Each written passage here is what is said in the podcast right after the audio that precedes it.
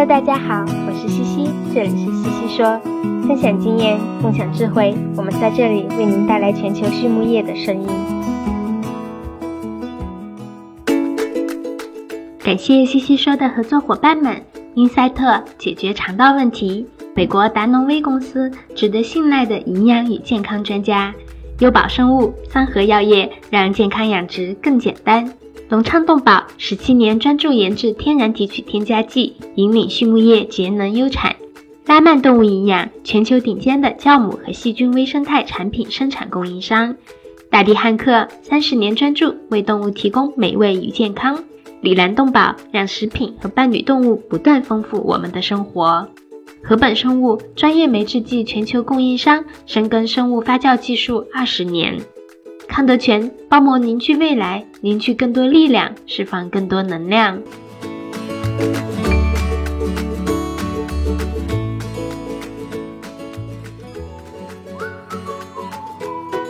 李兰动宝，一家全球动物保健公司，通过提供创新型产品、专业知识和卓越服务，以预防和治疗食品和伴侣动物的疾病。为养殖户、宠物主、兽医、利益相关者和整个社会创造价值，凭借在动物健康近七十年的实践和传承，以及让食品和伴侣动物不断丰富我们生活的企业愿景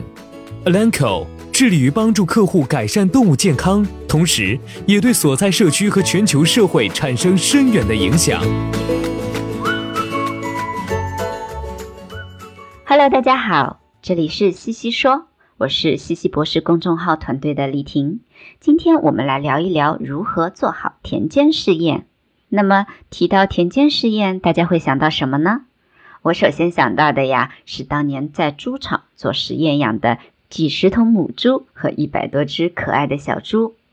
仅仅是这些猪的称重和采样，就把我们累得够呛，两个多月来憔悴不少，哈哈。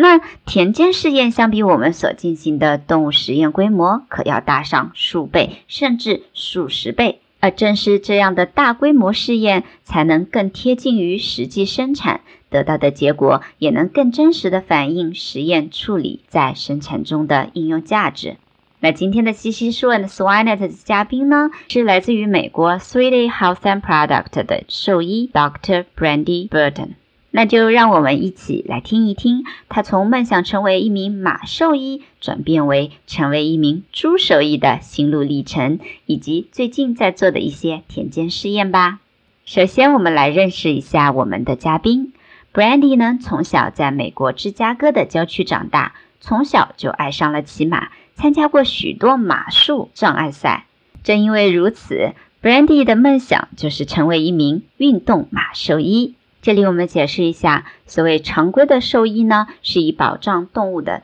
健康为第一要务，而运动马兽医在此之外呢，还需要保障马匹的福利，提高马匹的竞技能力。在大学的时候，Brandy 来到了伊利诺伊大学学习动物科学。在大一的时候，Brandy 加入了学院做肉质评鉴的兴趣小组。本来呢，他是想多赚几个课外学分。结果在这期间，渐渐的对猪产生了浓厚的兴趣。本科毕业后，Brandy 继续在伊利诺伊大学念了兽医学校，期间参加了爱荷华州立大学的猪兽医实习项目，进行了有关猪支原体肺炎的研究。Brandy 坦言自己非常享受做猪兽医的感觉，于是便下定决心要弃居从事。二零一九年，他博士毕业后，来到了北爱荷华的 Sweetie Health and Production，成为了一名助理兽医，为爱荷华州的北部、明州的南部以及内布拉斯加州的部分猪场提供兽医服务。从去年开始，Brandy 的工作重心更多的转移到了科研，特别是田间试验上。能在试验中接触到许多新的想法，与前来实习的年轻同学们待在一起，他感到非常的有活力，也非常的开心。那么首先呢，Brandy 跟大家聊了聊田间试验的关键点有哪些。他说呀，依据我的经验，我认为田间试验点主要有以下几个方面是比较关键的，也是我想给各位兽医朋友的建议。第一点呢，田间试验非常依赖和客户之间的合作。我们很幸运，有一群愿意和我们一起寻找问题的答案、愿意追寻第一手信息的客户。有了他们的支持，我们才能挑选出符合要求的猪群，顺利进行试验。第二个关键点是要清楚当地的疫情流行情况。比如，我们公司地处爱荷华州北、明州南，是美国养猪业的心脏地区。这个地区的历史经验呢，就是猪群在后期容易爆发蓝耳。在设计试验时候，我们就需要把这个因素也考虑进去。第三个关键点在于要勇敢去做，大胆创新。我们也是最近几年才开始发展大规模的田间试验，也在其中不断的摸索和学习。试验的突破离不开我们的异想天开，所以就放心大胆的去想，去创新吧。当然，前提是你的想法要能吸引到别人为你投资和出钱。那第四个关键点呢，在于要和饲养员有效的沟通。在饲养实验开始前，务必将试验的细节和为什么这么做的原因告诉饲养员们。与饲养员们的有效沟通，可以帮助我们更好、更细致地完成试验，这是非常重要的。第五个关键点，则是注意实验数据的合理收集和保存。田间试验有一个广为人诟病的地方，那就是实验数据的质量和真实性得不到保证。我们或许可以使用一些新的养猪技术来帮忙，例如，为了便于数据的收集、记录和质量控制，我们在自己的田间试验中使用了 Prior System 公司的动物个体追踪识别系统，那就可以对猪的活动、采食情况进行实时监控。同时呢，又可以通过移动端随时记录查看每只猪的实验数据，确保数据的真实性和完整性。接下来，Brandy 聊了聊他做的猪支原体肺炎的最新田间试验进展。布兰迪说道呀，猪支原体肺炎虽然是一个老生常谈的疾病了。但是由于容易与蓝耳、原环病毒等多种疾病发生混合感染，给猪场带来不可忽视的经济损失，因此我们需要对猪群进行免疫预防接种。免疫接种的手段也很重要。目前在美国呢，大家认可的金标准，那就是采集病猪的肺组织样品，制成肺云浆后，通过雾化吸入的方式给健康猪接种。但是这就意味着需要解剖病猪来获取肺组织。那有没有一种更符合动物福利的方法来制备免疫源呢？我在学生时代的时候就进行了许多猪支原体肺炎相关的实验。当时检测猪支原体肺炎病原呢，是通过对猪进行气管拭子采样后，使用 PCR 来鉴定。那么，通过拭子采取的样本是否能够提供足够的病原，直接用于其他猪的免疫接种呢？我们进行了一个简单的田间试验进行验证。我们首先采集了猪支原体肺炎阳性猪群的气管拭子，把五个拭子混一个样，保存于 PBS 缓冲液之中，然后使用该溶液对阴性猪群进行气管内注射接种免疫，免疫效果非常好，接种的猪百分之百都转为了阳性。同时，我们对同猪舍其他未接种的猪进行了检测，结果显示，三周后，百分之九十五的同舍未接种猪都转为了阳性。接下来呢，我们进一步探究了以气管拭子样品作为免疫源的最低接种剂量问题。由于每个猪群里面支原体病毒的流行程度不同，我们使用 PCR 的 CT 值来对病原进行相对的定量。通过对实验的优化。最后，我们确定了我们的流程，那就是第一步，采集阳性猪群气管拭子采样，每五至六管进行一个混样，取零点五毫升的混合样液 PCR 检测 CT 值，CT 值的范围在十七至二十时是最佳的。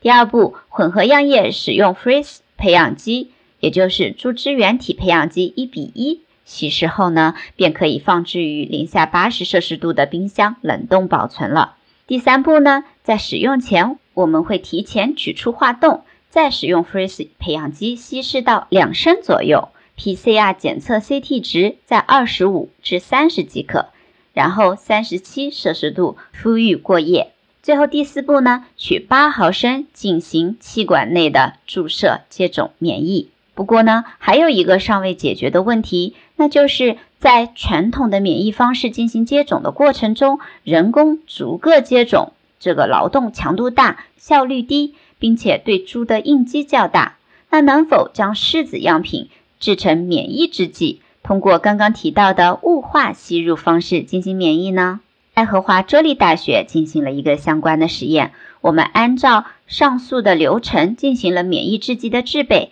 将狮子样品混合液稀释到了适宜的浓度，然后通过气溶胶喷雾器雾化接种猪群。三周后对猪群进行 PCR 检测，我们发现百分之九十五的猪最后都能够成功转阳。尽管目前的实验还只是处在一个初步的阶段。但取得的结果还是很振奋人心的。我们希望有更深一步的探究。接下来呢，Brandy 又聊到了血清维生素 A 和死桃率的一个田间试验。他说，我们最近在做的这个田间试验呢，是与 NutriQuest 公司合作进行的，目的就在于寻找与猪群健康水平相关的生物标志物，也就是 biomarker。维生素 A 作为一种维持动物机体正常代谢和机体必需的维生素呢，在维持上皮细胞完整性和促进细胞免疫功能方面起着重要的作用。在动物发生炎症反应时，体内维 A 的吸收和代谢会发生显著的变化，进而表现为血清维 A 浓度降低。我们在实验中发现呀，断奶时血清维生素 A 浓度较低的仔猪，比如小于零点一五 ppm。那它断奶前日增重和断奶体重都会低于血清维生素大于零点一五 ppm 的其他仔猪，同时呢，它们在后期育成育肥的时候也趋向于体重更轻、死逃率更高，尤其是面对健康挑战时，维 A 水平与这些参数的相关性会更加明显。因此，对于动物客体来讲，我们可以通过检测。它们的血清维生素 A 水平反映猪的炎症状况，并且预测其未来的增重、抗病、抗炎能力。对于猪群来讲，我们可以使用血清维生素 A 作为一个衡量猪群整体健康水平和生产能力的指标。隆昌集团是一家专注研制新型饲料添加剂胆汁酸的头部企业，拥有科技化的胆汁酸生产基地——隆昌胆汁酸。作为集团自2004年创立以来持续研发和生产的拳头产品，采用动物原料提取，是畜牧业提高脂肪消化吸收的代表，在饲料安全、绿色养殖、食品安全道路上扮演重要的角色，得到了国内外客户的高度认可。隆昌集团致力于为饲料厂一条龙企业。和养殖者提供立体化的指导和服务，借以实现帮助六千家优秀的饲料企业和一千万养殖者安全创富的美好愿景。在采访的最后呢，Brandy 推荐了他喜欢的专业资源是学术期刊、会议报告以及利用好自己的人脉。他推荐的非专业书籍呢，中文名叫做《现在发现你的优势》。作者是 Tom Ross。最后一个问题是什么是成功的行业精英与众不同呢？Brandy 说是将工作视为自己的生活方式，每日充实完善自己，把对行业的热爱作为发电来源，而不是一味追求自我的成功。好了，今天的西西说我们就聊到这里，非常感谢大家的收听，我们下一期再见。